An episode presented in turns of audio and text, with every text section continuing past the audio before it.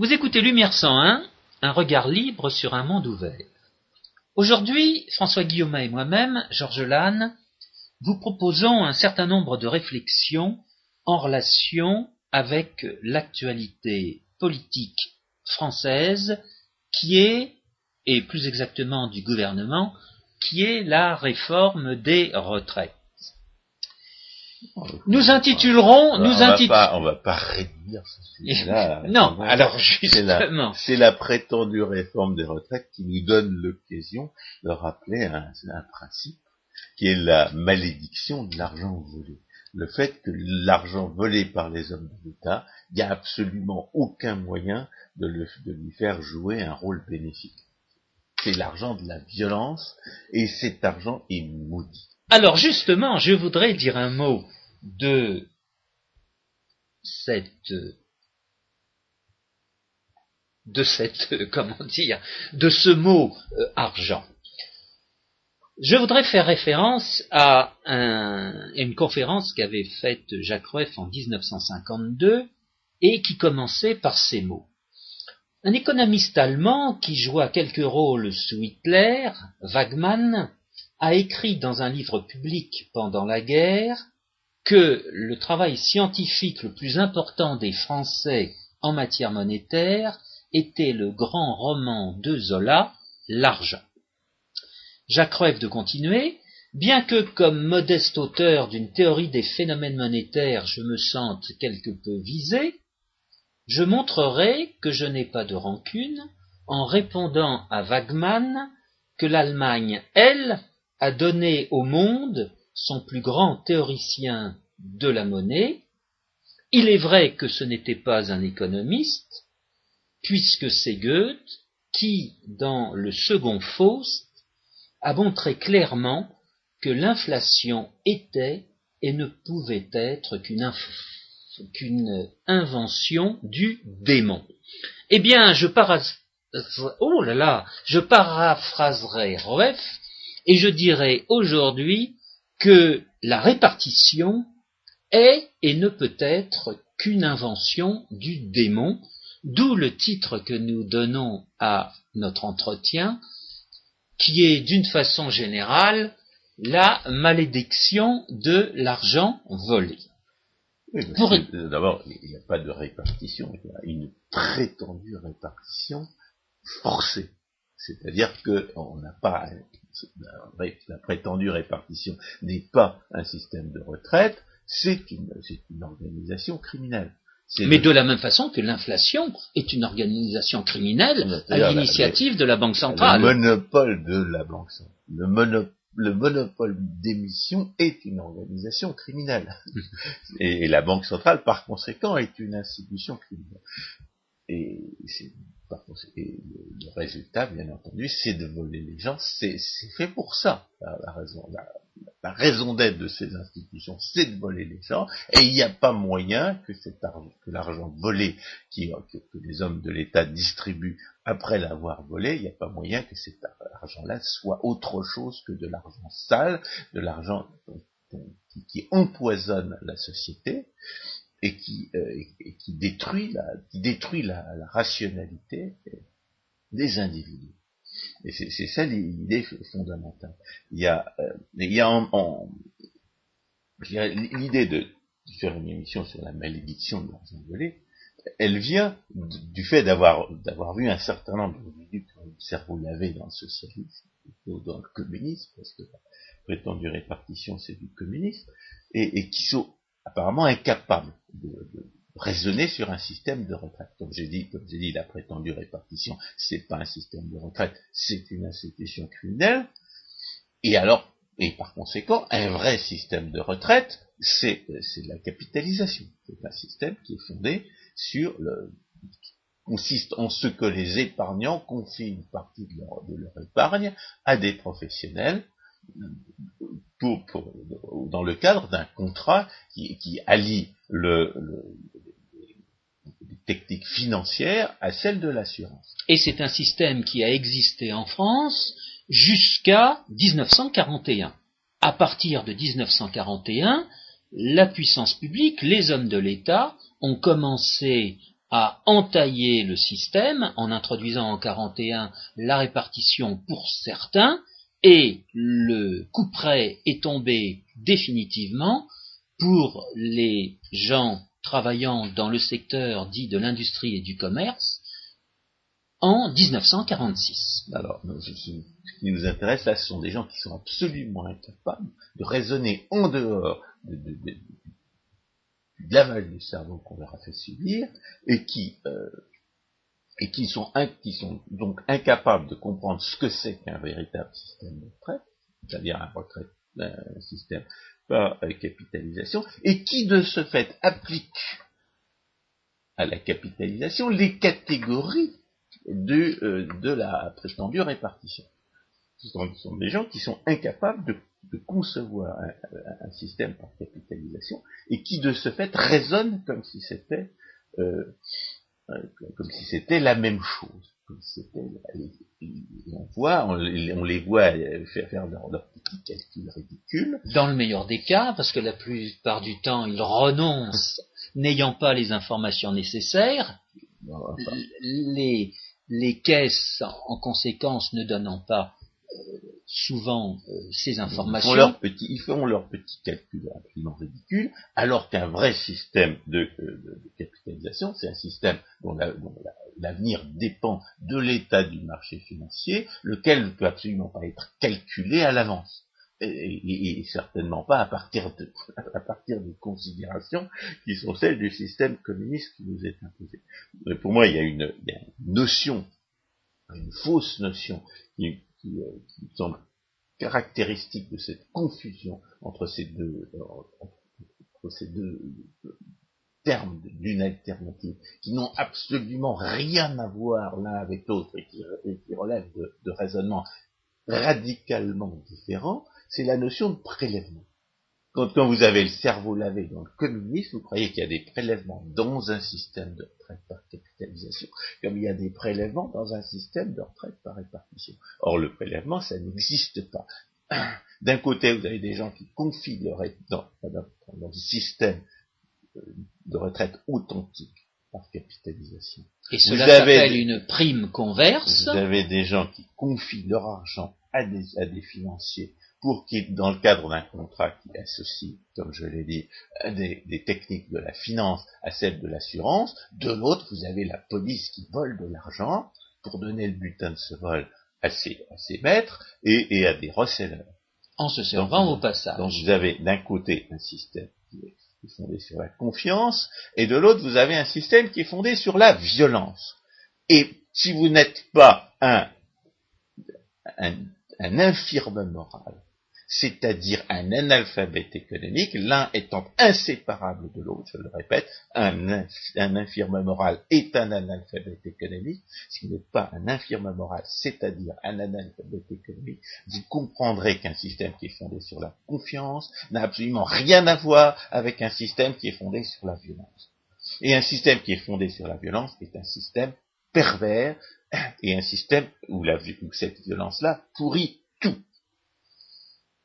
et c'est pour, ça que nous parlons de, nous avons l'occasion de parler de cette malédiction de l'argent volé, qui n'intéresse évidemment pas que le, la, la retraite par répartition, mais qui, euh, concerne absolument toute la violence euh, institutionnelle que les hommes de l'État commettent contre les gens d'homme. Alors, envisageons les trois étapes par lesquelles on va passer pour développer la généralité du sujet. Dans un premier temps, on va envisager la malédiction de l'esclavage. Dans un deuxième temps, on va envisager la démoralisation de la société. Et enfin, dans un troisième temps, on va envisager ce qu'on appelle le règne du n'importe quoi. Alors commençons par la malédiction de l'esclavage. La, malédiction de l'esclavage, euh, elle, présente d'abord un aspect tout à fait concret, c'est le malheur d'être esclave, c'est-à-dire le fait d'être de, se voir voler euh, sa, propre vie par des, par des exploiteurs, par des gens qui vous, euh, qui vous mangent littéralement. Ayn parlait de cannibalisme moral, qui vous mangent littéralement, qui, qui vous amputent, qui vous amenuisent en, en vous volant les fruits de votre travail. le malheur d'être esclave, c'est le malheur de, euh, de devoir travailler jusqu'au 15 juillet en France uniquement pour les exploiteurs, pour la, casse des Übermenschen légaux qui vivent, par, la force sur votre dos. Le malheur d'être esclave, c'est le, c'est le, c'est ce que symbolise de manière absolument géniale et pas forcément exploité comme il le faudrait, le demi-euro euh, dont, euh, dont l'association contribuable associée a fait un, a fait un pins. Qu'est-ce que c'est que ce demi-euro? Eh bien, c'est le symbole du semi-esclavage auquel les hommes de l'État nous assujettissent. C'est le symbole du fait que nous n'avons qu'une demi-vie parce que les hommes de l'État nous volent la moitié de notre vie en nous volant la moitié des fruits de notre travail. Le demi-euro, c'est aussi le symbole du fait que l'argent que les hommes de l'État euh, volent, eh bien, l'équivalent, ils en détruisent l'équivalent. Euh, le demi-euro de, contribuable associé, c'est le demi-euro qui montre à la fois que nous n'avons plus demi-vie, et comme le, comme Gainsbourg brûlant un billet de 500 francs à la télévision pour montrer ce que les hommes de l'État lui faisaient de son argent euh, alors qu'il lui en volait les trois quarts, c'est aussi un, symbole de, euh, la destruction de cet argent volé la première malédiction de l'argent volé, c'est que l'équivalent est détruit. C'est la loi de Bécure Camembert.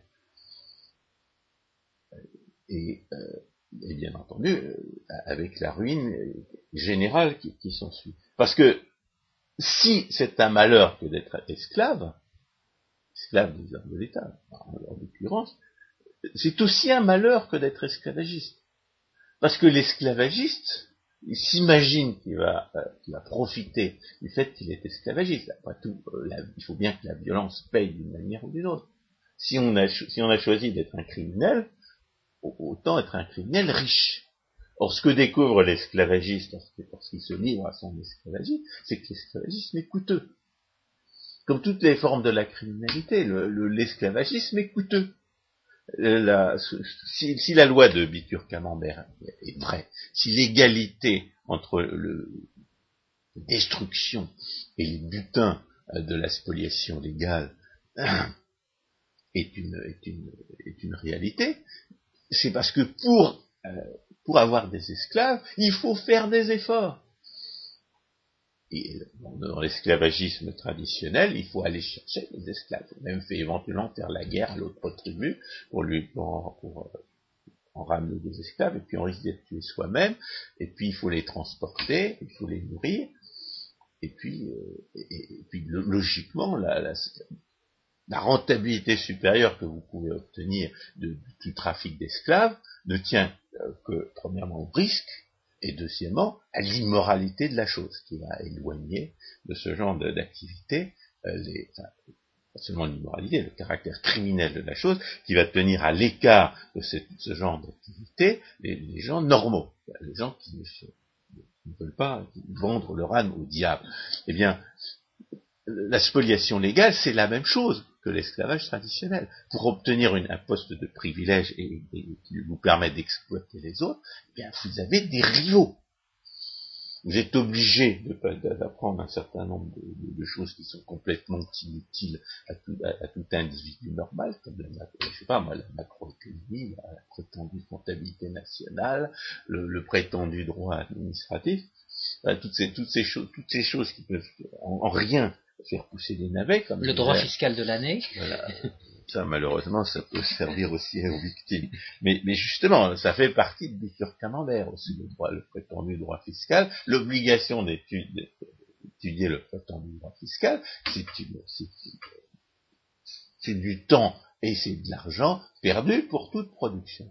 Et c'est pas ça qui va faire pousser les navets, comme disait Lenotticcio, euh, faire pousser les navets étant dans, le vocabulaire de Lenotticcio, la, le symbole de l'activité normale des gens normaux qui, a pu se développer, notamment, euh, notamment au, Moyen Âge, parce que le, parce que je dirais le, cadre juridique euh, avait atténué la, spoliation dont, les, souffraient les paysans. Donc, tout ce qui, toute activité qui n'est pas, qui n'est pas là, n'est pas vouée à, faire pousser des navets, c'est-à-dire à, produire des, richesses réelles euh, dans le cadre d'une activité honnête, toute cette activité-là est donc perdue pour la production, et, elle illustre la désillusion, et, le fait d'avoir dû faire tous ces efforts pour, obtenir euh, la possibilité de voler les autres, c'est la désillusion de l'esclavagisme. Non seulement l'esclavagiste qui se rend compte qu'il n'a pas forcément gagné euh, à, à, asservir les autres, mais en plus il ne faut pas oublier qu'il aurait pu faire un métier net à la place. C'est-à-dire que quelquefois, il y a un certain nombre d'esclavagistes qui voient euh, des, esclaves faire des, un métier honnête, qu'ils auraient pu faire eux-mêmes et qui auraient pu leur plaire. Donc l'esclavagiste, euh, qui croyait pouvoir vivre tranquillement par la force des autres, euh, voit les, inconvénients de la chose. Non seulement parce qu'il a des rivaux, mais aussi parce qu'il a des patrons l'esclavagisme n'est pas euh, l'esclavagiste n'est pas un, maître incontesté. Comme l'a illustré euh, Anthony de Jazet dans l'État, eh bien, euh, il est soumis à des contraintes, des contraintes auxquelles il doit se soumettre pour devenir et pour rester esclavagiste, et ces contraintes à l'équilibre, comme disent les économistes, c'est-à-dire lorsqu'il lorsqu'il n'a pas trouvé une, idée géniale qui lui permet temporairement de se soustraire à ces contraintes, eh bien ces contraintes font disparaître sa liberté personnelle. L'esclavagiste est prisonnier de l'esclavage comme le, comme l'esclave est lui-même euh, prisonnier de l'esclavage. Euh, un bon exemple de, cette prison, c'est se, se, pose lorsque, dans l'esclavage traditionnel, il est question de, libérer les esclaves. Car à ce moment-là, l'esclavagiste se rend compte qu'il va, que, que, libérer les esclaves, ça, veut dire perdre un investissement.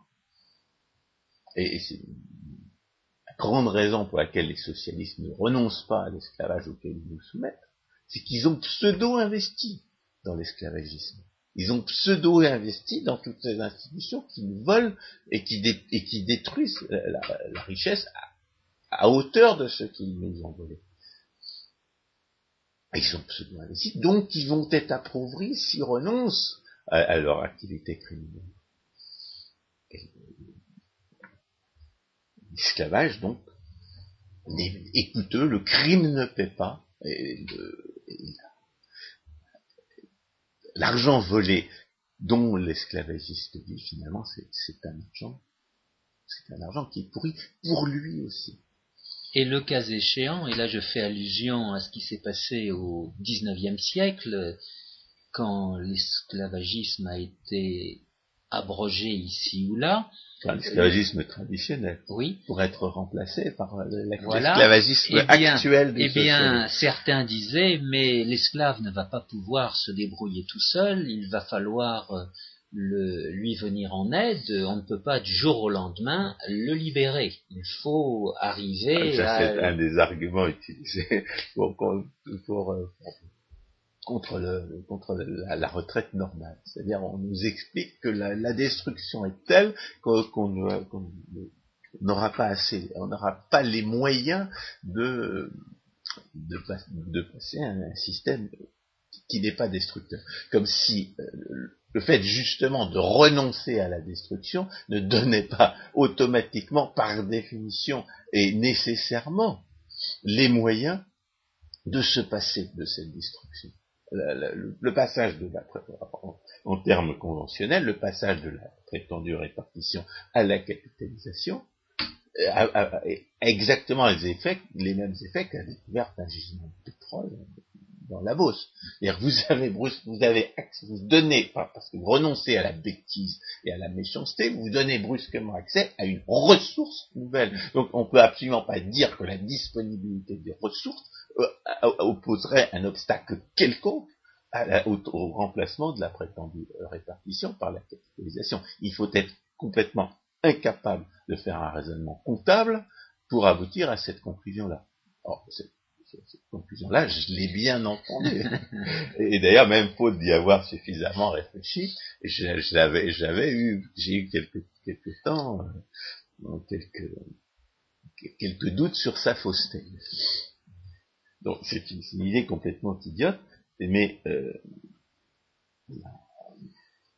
la force de l'habitude de la répéter amène à douter. ça fait partie de ces, mensonges qui, qui surabondent euh, à ce sujet. Donc, alors troisième aspect, si on peut dire, de la, de la malédiction de l'esclavage, bah, c'est le fait que vous êtes plus pauvre, tout simplement. Étant donné que l'esclavage détruit euh, la production, est un système de destruction pure, un système de destruction euh, totale, puisque ça relève du raisonnement de, de Camembert, eh bien, vous, tout le monde vit moins bien, y compris les esclavagistes. Euh, tout le monde est plus malade, tout le monde a plus d'accidents, parce que, très curieusement, du point de vue statistique, le niveau de revenu est un meilleur, meilleure manière de prédire la, santé que vous pouvez avoir que tout ce que vous pouvez faire d'autre, par ailleurs, pour, euh, pour, rester en bonne santé. Donc vous êtes plus malade, vous avez plus d'accidents, parce qu'on est dans un système de destruction totale. Là, j'ai cité les Turcs euh, euh, comme le comme la, le fondement de la malédiction de, la, vanité, du caractère vain euh, et, absurde de l'esclavage, on est bien dans un système de destruction totale, avec la, la l'esclavage contemporain, c'est-à-dire le socialisme. Et le,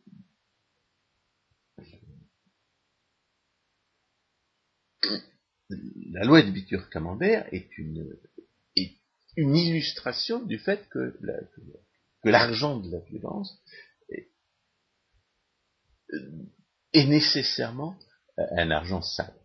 Euh, dans, le discours euh, contemporain, et bien entendu corrompu par la, politique socialiste, la plupart des, exemples d'argent sale que vous donnent les médias, c'est de l'argent qui aurait échappé à, une réglementation ou à un impôt. évidemment, alors dans ce cas-là, on ne parle pas d'argent sale, mais d'argent qui aurait été blanchi. En l'espèce, il s'agit bien de l'argent de la violence, de l'argent que la, que la police vole aux gens normaux pour, euh, entretenir le système esclavagiste de la pseudo-démocratie socialiste. Pas de pas de d'ambiguïté à ce sujet. Donc cet argent est un argent sale et euh, il n'y a pas moyen de, de, laver cet argent sale. À cet argent sale s'associe une, euh,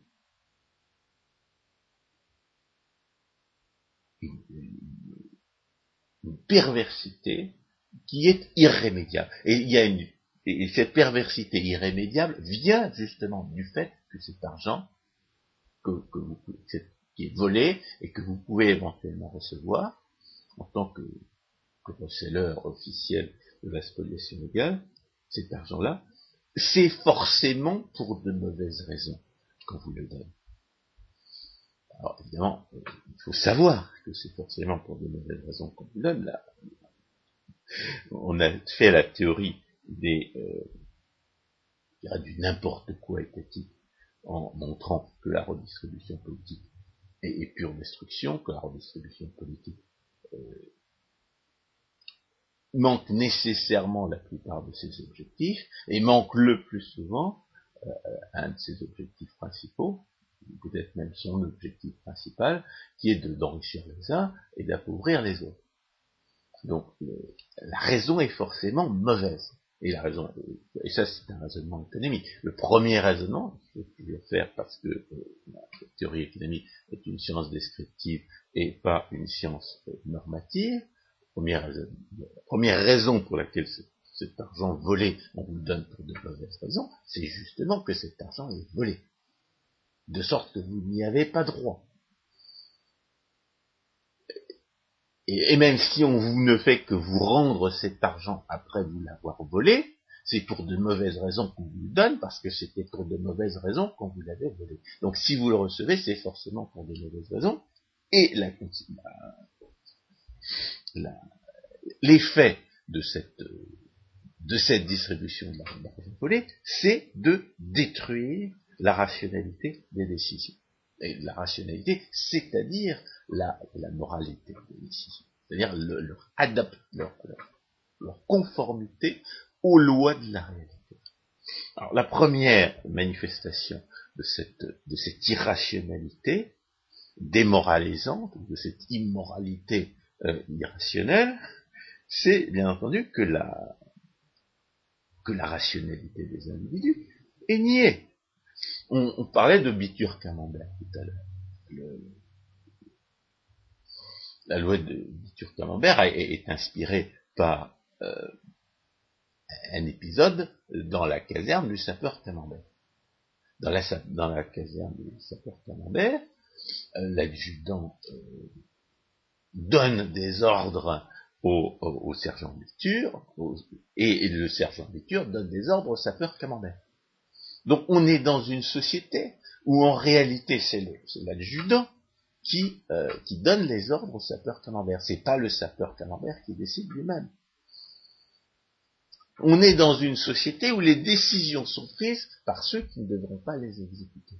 On est dans une société où les, décisions sont prises par des gens qui n'en subiront pas les conséquences. On est dans une société, par conséquent, où la décision est complètement détaché de ses conséquences. Et on est dans une société autoritaire. On est dans une société de commandement. On est dans, la caserne. les, les, pseudo-démocrates socialistes ont beau tenir un discours libertaire, la pseudo-démocratie socialiste est forcément une société policière et autoritaire. Le discours libertaire, ça, ça n'est qu'un masque que les, que pseudo-démocrates socialistes euh, portent à la fois pour tromper les autres et pour se tromper eux-mêmes. Un système qui est fondé sur le vol, sur le vol avec menace de violence, c'est cela qu'est la pseudo-démocratie socialiste, c'est un système autoritaire, policier, hein, et, c'est en même temps, de ce fait, un système arbitraire. À la fois parce que le vol ne peut pas être justifié ni rationalisé d'aucune manière, parce que, euh, euh, la, seule, norme objective, euh, c'est la, justice, que la pseudo-démocratie socialiste, par définition, est là pour violer. Autre façon de s'exprimer, la subsidiarité est niée, ou bien on déforme, à la façon de Jacques Delors, le principe de la subsidiarité en laissant à croire que la subsidiarité viendrait d'en haut. Comme ça. a été l'inversion, l'inversion du principe de subsidiarité, ça consiste à dire oh ben on va laisser, on va abandonner tout ce qui nous, on va laisser à, nos sujets tout ce qui nous intéresse pas, alors que la vraie subsidiarité, c'est que c'est qu'on ne se mêle que de ce, de ce que les, gens normaux ne peuvent pas euh, pas régler par eux-mêmes. Et ils nous ont créés parce que justement, ils s'étaient rendus compte qu'ils ne pouvaient pas faire ça par eux-mêmes, et en conséquence, ils ont choisi un niveau d'ordre supérieur pour y tenter euh, d'y parvenir. Voilà, ça, je dirais, la, destruction, l'oblitération de, la rationalité des gens par le, par l'argent volé, on, vient de l'avoir plutôt du côté des victimes, de ceux à qui on donne des ordres au lieu, de, euh, au lieu qu'ils puissent décider eux-mêmes de ce qui leur appartient. Alors, euh, comme, dans, tout à l'heure, on peut voir les choses du point de vue de, l'autoritaire et, du policier. C'est-à-dire, que devient le, que devient la rationalité de celui qui donne les ordres. Alors, on a vu lors leur démission précédente, celui qui donne des ordres ne subit pas les conséquences. C'est-à-dire qu'il est institutionnellement irresponsable. Étant institutionnellement irresponsable, il n'a pas intérêt à s'informer sur les conséquences de sa décision. Mais il y a un autre aspect qui est tout aussi important pour, pour détruire la rationalité du donneur d'ordre, de l'adjudant dans, la caserne de, sapeur Camembert, eh bien c'est que pour devenir adjudant, il faut faire toutes sortes de choses qui n'ont rien à voir avec la, résolution du problème des ordures dans la caserne, dans la cour de la caserne.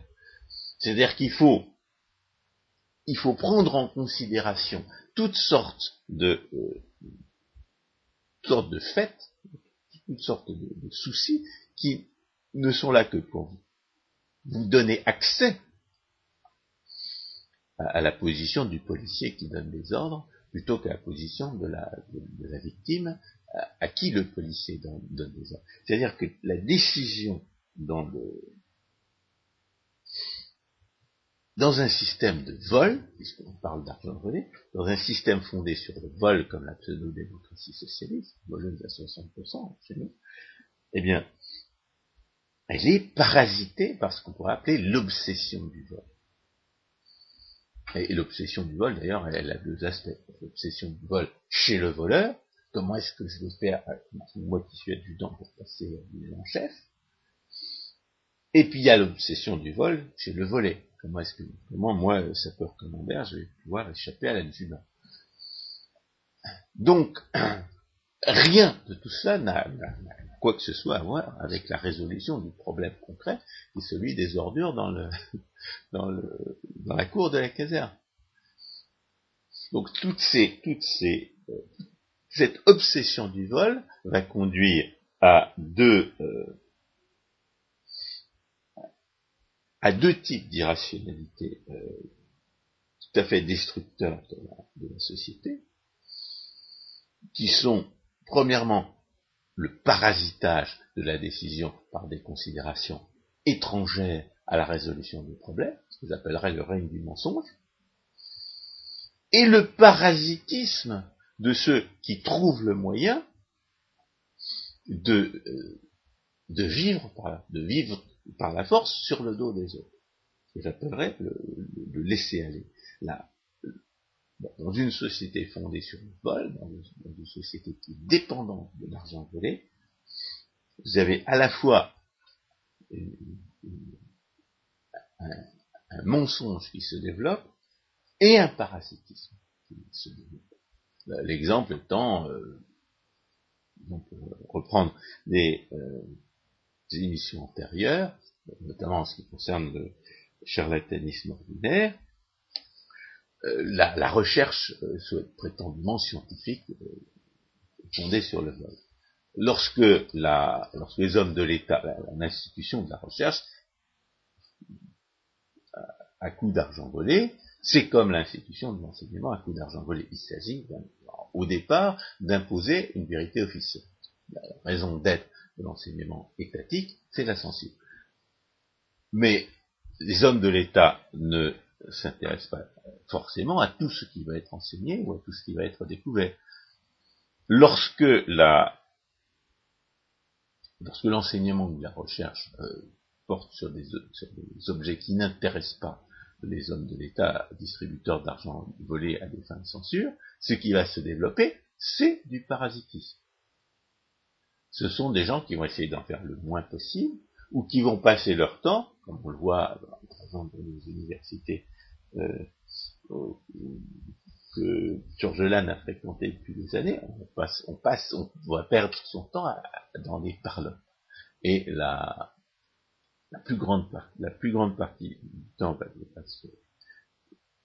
être passée à ne rien faire, à ne pas se soucier de, progresser dans la connaissance et à essayer évidemment de piquer le plus possible d'argent volé à ses rivaux.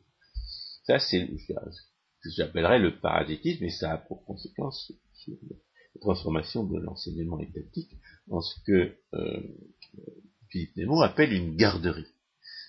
Et puis, et bien entendu, conformément à la raison d'être de l'institution, lorsque les hommes de l'État euh, s'intéressent à, on trouve un intérêt euh, positif à ce qu'on enseigne certaines choses et pas d'autres, bien entendu, euh,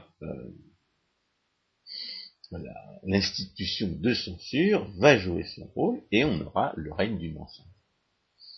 En matière de l'enseignement de l'économie, le règne du mensonge, c'est évidemment le socialisme que j'appelle moins de commentaires favorables des politiques et des institutions. Donc, l'obsession du vol conduit bien au parasitage et au parasitisme. Et la conséquence de cette, euh, cette destruction de la rationalité, euh, c'est-à-dire de la démoralisation de la société, c'est ce qu'on appelle les problèmes de société. Qu'est-ce que c'est que les problèmes de société? Ce sont des problèmes qu'on ne peut pas résoudre, parce que ceux qui ont, le pouvoir de les, résoudre n'ont pas intérêt à ce qu'ils soient résolus, et que ceux qui ont intérêt à ce qu'ils soient résolus se sont, sont vus évidemment voler, usurper le droit de, euh, de les régler euh, par eux-mêmes. Et les problèmes de société, c'est, euh, citait tout à l'heure, Jean citait tout à l'heure, la violence dans les écoles. Ce que c'est que la violence dans les écoles, c'est le produit d'un système qui, euh, qui ne permet pas aux, parents et aux enseignants de se mettre d'accord sur qui va enseigner quoi et à qui. C'est le pur produit d'un système qui est imposé par la police, par opposition à un système qui serait fondé sur la liberté des contrats. La violence se développe dans les écoles parce que dans les écoles, on ne peut pas choisir d'admettre qui on veut, ni de mettre à la porte qui on veut. Les, hommes de l'État, pour rationaliser leur, arbitraire, ont, inventé de pseudo-principes qui sont à la fois les ersatz dont on parlait l'autre jour, c'est-à-dire de prétendus principes qui sont censés euh, leur interdire de faire n'importe quoi, et qui les conduisent effectivement des, égards à faire n'importe quoi, et puis en plus de ces, de ces ersatz de la, justice naturelle, il y a la négation pure et simple de la justice naturelle par une véritable perversion d'Issel, euh, comme par exemple les prétendus droits sociaux. Dans, les écoles d'État, on est censé non seulement euh, pratiquer la non-discrimination, ce qui euh, interdit de, chasser les indésirables, et puis en même temps, on est, on est censé respecter un prétendu droit à l'enseignement, voire une prétendue égalité des chances, qui oblige le système fondé sur le vol à accepter en son sein des gens qui sont euh, euh, odieux, qui sont odieux et qui, qui d'ailleurs du fait de la caractère policier de l'institution, n'y sont pas forcément euh, de leur propre, de, leur plein gré. Il faut pas, il faut pas oublier ça. Donc on a un, je pourrais aussi parler de la, drogue, qui, à mon avis, euh, et provisoirement, faut y avoir suffisamment réfléchi, est un pur produit de cette, de cette intégration forcée dont parle Hans Hermann Popper, et qui est inséparable de la de, l'imposition d'un espace public là où euh, associé à des ersatz tels que le, droit de libre circulation ou le, droit de libre expression en lieu et place du droit de propriété et d'une régulation du comportement des gens par des propriétaires et par des associations de propriétaires. Donc la drogue est effectivement aussi un problème de société, et c'est un problème de société qui naît de la violence policière, qui à la fois impose une intégration forcée, et qui impose une interdiction générale alors que ces, problèmes relèvent, qui, sont des problèmes de comportement personnel, euh, seraient forcément mieux réglés par des propriétés responsables que par des hommes de l'État qui, au fond d'eux-mêmes, euh,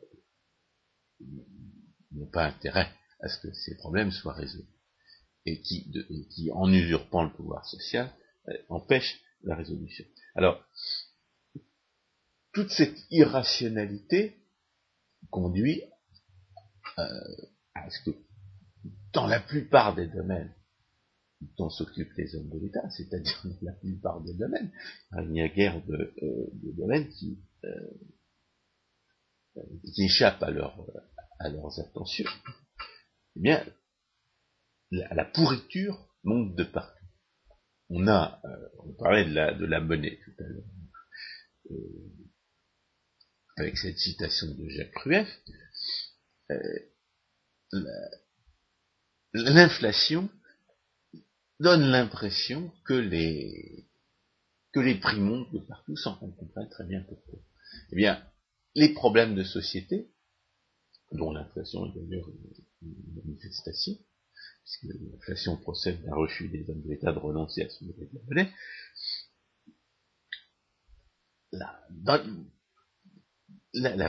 les problèmes de société se multiplient sans que personne euh, puisse forcément euh, en identifier leur origine dans la violence policière qui impose le, pillage socialiste pseudo-démocratique, et sans que personne finalement n'ait le pouvoir de, les résoudre. À la fois parce que le pouvoir social est usurpé par les hommes de l'État, et parce que les hommes de l'État ont, eux-mêmes les, eux-mêmes complètement, euh, complètement paralysés par les nécessités de la de l'accession et du maintien au pouvoir. Et c'est comme, comme, ça qu'on détruit une société. On détruit une société en, par l'usurpation systématique du pouvoir social qui prend, qui prend, euh, qui prend la double forme du vol de l'argent et de, la manière, d'une manière d'autant plus perverse et d'autant plus efficacement perverse qu'elle n'est pas perçue comme, comme, une usurpation au même titre que le vol, la distribution de l'argent volé. Alors, je voudrais. L'argent volé arrive toujours avec des ficelles, comme on dit en, anglais. Il y a toujours des conditions à, à, ce que vous receviez cet argent volé, et c'est toujours pour des mauvaises raisons que vous recevez cet argent volé. C'est pour ça que l'argent volé est un moyen d'usurper le pouvoir social, qui est tout aussi efficace que, que la violence directe, parce qu'il procède de cette violence, et parce qu'en plus, il n'est pas perçu comme une violence. Et il en est d'autant plus efficacement pervers. Alors, je voudrais faire une parenthèse, car euh, ce que dit à l'instant euh, François Guillaume est, pour certains auditeurs, peut-être un peu extrême,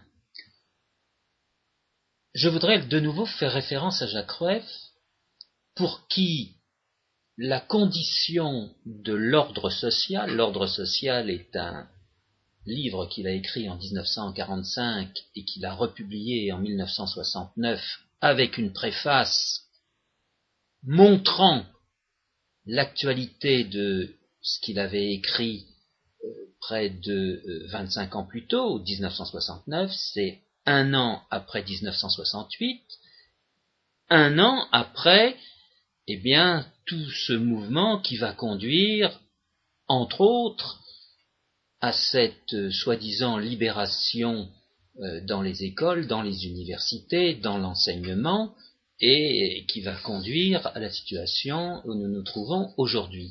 Eh bien, dans cet ouvrage de 1945... le désordre obligatoire. Exactement. Eh bien, dans cet ouvrage de 1945, qui a été écrit par la police. Hmm. ils sont les gauchistes, ils sont extrêmement ingrats envers la police.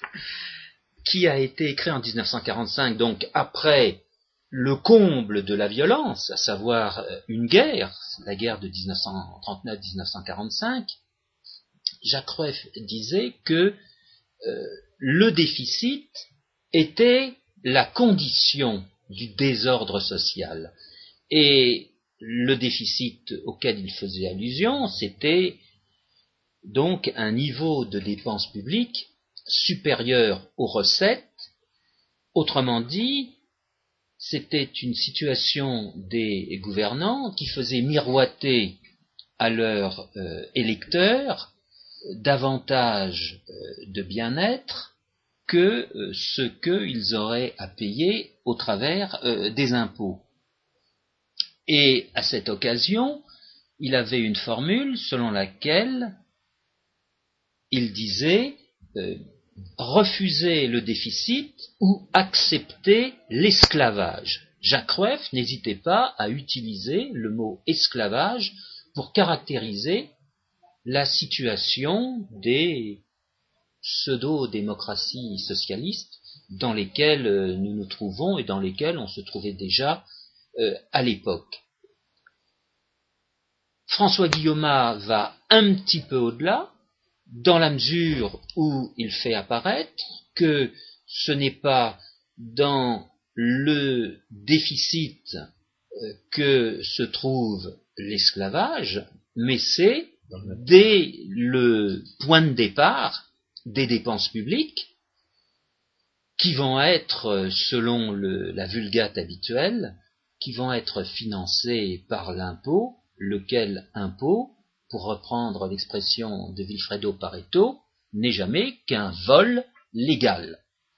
Autrement dit, ce qu'on dit à l'instant n'est qu'une espèce de synthèse d'auteurs aussi différents que Vilfredo Pareto, qui nous situe à la fin du XIXe siècle, que Jacques Rueff, qui nous situe au milieu du XXe siècle, et que Hans Hermann Hoppe, qui nous situe aujourd'hui on pourrait citer un autre auteur, c'est Louis von Mises, parce qu'on va parler d'ordre social. Dans, tout à l'heure, j'ai terminé sur la, manière dont l'action, finalement, détruit l'action policière, et notamment la pourriture de l'argent volé, détruit la société. Mais euh, von Mises avait, euh, avait identifié dès 1920 une des conséquences du principe que j'ai euh, énoncé tout à l'heure, à savoir que vous êtes, vous êtes un analphabète économique si vous êtes un infirme moral, euh, à savoir que le, socialisme, c'est-à-dire un système d'abolition des droits de propriété, ne, saurait absolument pas calculer. Euh, principe dont la, généralisation euh, nous l'avons faite euh, en parlant des prétendues externalités, c'est-à-dire qu'aucune réflexion sur l'économie, aucune appréhension de la, causalité sociale n'est possible sans référence à la contrainte de la propriété. C'est-à-dire que si vous ne faites pas référence à la propriété, vous ne pouvez absolument pas raisonner sur la, sur, la causalité sociale. Vous ne pouvez pas savoir ce que c'est qu'un jugement de valeur, vous ne pouvez pas savoir ce que c'est que la, richesse, parce que la richesse se rapporte toujours aux intentions d'un propriétaire, et vous ne pouvez absolument pas calculer parce que les, sommes d'argent que vous pourriez euh, pourraient être l'objet de votre calcul économique ne correspondraient pas au jugement de valeur d'un propriétaire qui, subit les conséquences de ses décisions. C'est pour ça que nous avons fait cette, émission sur la, prétendue comptabilité publique, qui n'est pas une comptabilité. La, théorie de la comptabilité est quelque chose qu'on, mon avis, on n'enseigne pas assez. C'est des choses les plus difficiles, euh, déjà, euh, de la, un des aspects les plus difficiles de l'enseignement de la finance, Comment, est-ce que vous évaluez les, actifs des entreprises? Comment est-ce que vous évaluez les entreprises elles-mêmes? Mais lorsque, lorsque vous prétendez donner une expression euh, numérique en, termes de monnaie euh, à, des, à des biens qui sont volés, eh bien vous ne pouvez pas le faire. car le, la valeur d'un bien dépend des, plans que, le propriétaire euh, euh, peut avoir en, ce qui, en, ce qui le, concerne. Et elle dépend évidemment du droit que le propriétaire a d'en disposer d'une manière ou d'une autre. Donc vous ne pouvez absolument pas raisonner en, économie si vous ne, rapportez pas tout, jugement de valeur et toute évaluation euh, en termes pécuniaires à la, décision personnelle d'un propriétaire qui en subira les conséquences. Et l'une des grandes critiques qu'on avait faites à l'occasion de cette émission euh, sur la comptabilité euh, nationale, c'était de dire que cette comptabilité nationale a le culot d'additionner des échanges de propriété, que sont les échanges de biens, avec des vols, que sont les euh, prélèvements, entre guillemets, de la puissance publique un simple, je, tiens à faire ce parallèle. Un élève au lycée apprend en calcul vectoriel que pour additionner ou faire des opérations sur les vecteurs, il faut qu'il soit collinéaire. On ne peut pas faire des opérations sur les vecteurs dès l'instant qu'ils ne sont pas collinéaires. Eh bien, il en est de même en matière économique, on ne peut pas, en toute rigueur, faire des opérations dès l'instant que les choses ne sont pas en propriété, a fortiori dès l'instant qu'elles ont été C'est-à-dire que les jugements de ne peuvent faire l'objet de comparaison et d'addition que lorsqu'il s'agit des mêmes, des jugements de valeur du même propriétaire. C'est dire si la prétendue comptabilité nationale est, un exercice monstrueux de charlatanisme. Et, comme c'est un charlatanisme que tout le monde prend au sérieux sous la, euh, sous la forme des, prétendus produits nationaux, produits intérieurs et autres, euh, autres chimères de la, de la soi-disant macroéconomie, c'est dire à quel point ce charlatanisme est ordinaire. Oui, mais ce charlatanisme devrait tout de même intriguer les gens à qui on serine ces chiffres, parce que, selon les pays, la comptabilité n'est pas la même. Et comme nous l'avions dit, il existe, par exemple, au sein de l'Union européenne, un organisme particulier qui va avoir pour mission d'harmoniser les comptabilités nationales les unes avec les autres. Ce qu'on pourrait répondre, c'est que de toute façon, les règles de la comptabilité peuvent, différer suivant les solutions retenues, et par conséquent, ça ne peut que vous mettre vaguement la puce à l'oreille de constater que les prétendues comptabilités nationales sont différentes. Même les comptabilités normales, privées et responsables, euh, se réduisent pas à une solution On ne le sait que trop. Alors, euh, en, finance. Alors venons-en à notre. Parlons, de la malédiction de l'argent volé. Et là, avec cette prétendue comptabilité nationale, on a un exemple de ce charlatanisme ordinaire que le euh, que le que l'argent volé développe dans la dans dans le domaine de la pensée. Parce que comme euh, nous l'avons souligné euh, en parlant du charlatanisme ordinaire en économie, la, une source, je dirais, intellectuelle de, ce charlatanisme ordinaire, c'est une erreur philosophique qu'on appelle fondamentalement le nominalisme, mais euh, la source institutionnelle de ce charlatanisme ordinaire, c'est justement l'argent volé en question. Si la science de la société est détruite, c'est parce que les gens ont intérêt à mentir.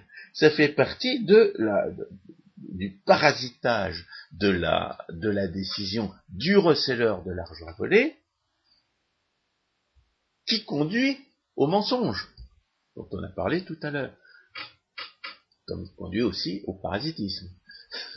Donc, le, développement du charlatanisme, la distribution d'argent volé dans le domaine de la pensée, dans le domaine de la, recherche, dans le domaine de l'enseignement, a pour effet de d'institutionnaliser des mensonges et des sophismes. En même temps que ça, développe des, castes de parasites, soit qu'ils soient, soit de purs bureaucrates qui se contentent de faire passer des, euh, des, papiers d'un fichier à un autre, euh, d'un dossier à un autre, soit que, bien plus gravement, que qu'on entretienne des monteurs et, des sophistes. Des, gens comme euh, dont le parasitisme et la malhonnêteté étant, étant l'un et l'autre incarnés chez des gens comme par exemple euh, le fameux piqueur de la Mirandole. Donc piqueur de la Mirandole illustre à la fois le parasitisme et le parasitage. C'est un parasite et en même temps c'est un menteur. Et un menteur qui fait dans le charlatanisme. Alors, les manifestations concrètes de ce de cette de cette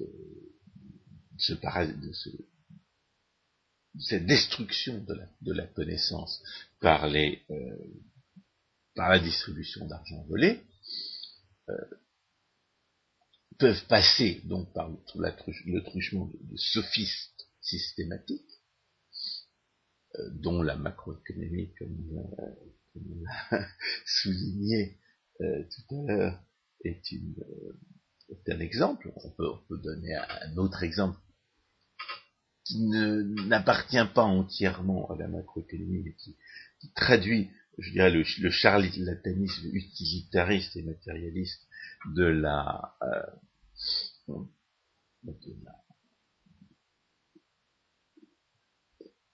du refus, euh, qui naît du refus de, rapporter le raisonnement économique au droit de propriété, c'est les, prétendues fonctions de production globales telles qu'on les enseigne euh, en, deuxième année, ou même en première année d'économie, qui prétendent euh, évaluer le, euh, le produit national, entre guillemets, à la suite d'une prétendue mesure de capital et d'une prétendue mesure du travail.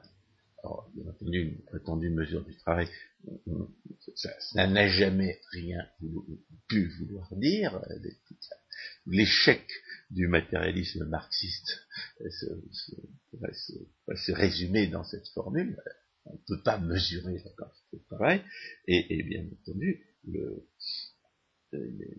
l'exemple, les, les, résultats euh, statistiques euh, de, ce genre de recherche sont décevants au point que le, les prétendues fonctions en question ne réussissent même pas à rendre compte de la moitié de ce qu'ils prétendent expliquer.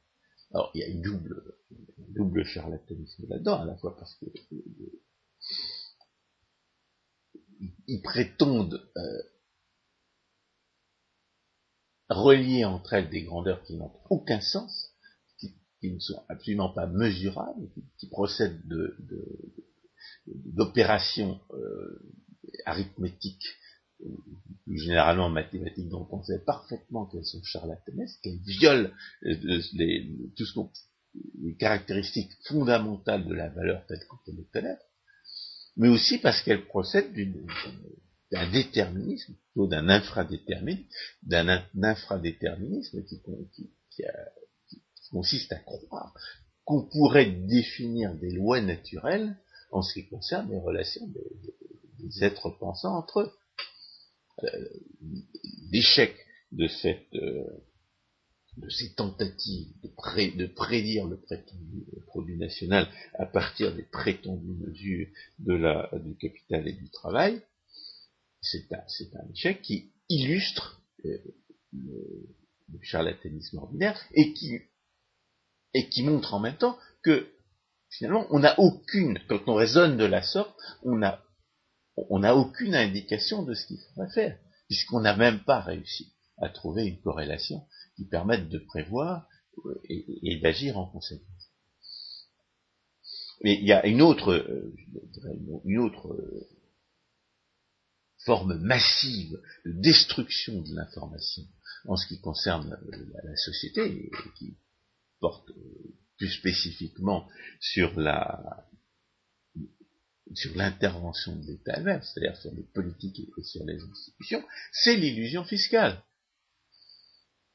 L'illusion fiscale systématique, qui naît euh, fondamentalement, euh, de manière suffisante, des, lois de l'incidence fiscale, mais aussi de tous les procédés d'illusion fiscale qu'on a pu identifier, comme celui de la violence indirecte, comme celui euh, de la, de la, de la, persécution ostensible des corruptrices, comme celui de la, de la concentration des avantages et de la dispersion des charges, tous ces procédés d'illusion fiscale qui naissent du fait que la, décision est prise par ceux qui n'en subiront pas les conséquences, et du fait que ceux qui subissent les conséquences ne, ne, ne, sont pas ceux qui ont pris la décision. En d'autres termes, que les, que les, les phénomènes se produisent dans un cadre qui, par hypothèse, méconnaît le droit de propriété, tout cela conduit à ce qu'on ne sait pas quels sont les effets des politiques et des institutions, qu'on se trompe systématiquement euh, sur les effets des politiques et des institutions, et qu'on se trompe, je dirais, spontanément sur les effets des politiques et des institutions. C'est-à-dire que la distribution d'argent volé non seulement détruit la pensée qui permettrait d'interpréter le fonctionnement de la société, mais elle détruit les perceptions qui permettraient de savoir ce qui se passe en réalité.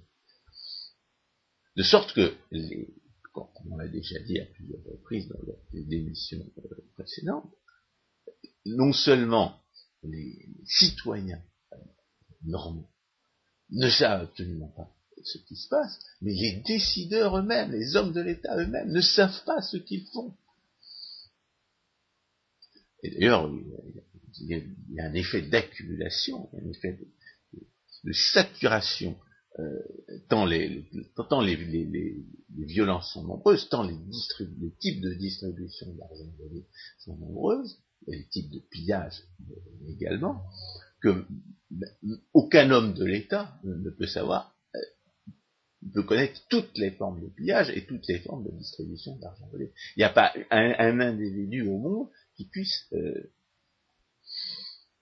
qui puisse décrire ce qui se passe réellement non seulement parce que euh, les effets de ces politiques et de ces institutions ne sont pas connus, ne sont connus absolument de personne, ne serait-ce que parce que pour mesurer l'incidence de l'impôt ou l'incidence de la subvention, il faudrait se livrer à des études économétriques que personne ne fait jamais. Mais le, l'existence, je dirais, institutionnelle même de ces, de ces violences-là n'est même pas connue. Il n'y a, pas, il a personne au monde qui sache exactement tout ce que, toutes les violences auxquelles les hommes de l'État se livrent et toutes les distributions d'argent volé auxquelles les hommes de l'État se livrent, indépendamment des effets réels de, l'opposition qui existe entre les, effets réels et les, effets qu'on leur suppose. Et je, Georges qui a eu l'occasion de lire les rapports de la Cour des comptes, peut, témoigner du fait que la, Cour des comptes elle-même ne sait pas ce, que les, hommes de la sécurité sociale, par exemple, volent et ce que les hommes de la sécurité sociale distribuent. Périodiquement, la Cour des comptes, dans ses rapports, euh, fera apparaître que les informations que les magistrats demandent, eh bien, ne lui sont pas donnés euh, comme euh, il le désirerait. Et ceci amène la Cour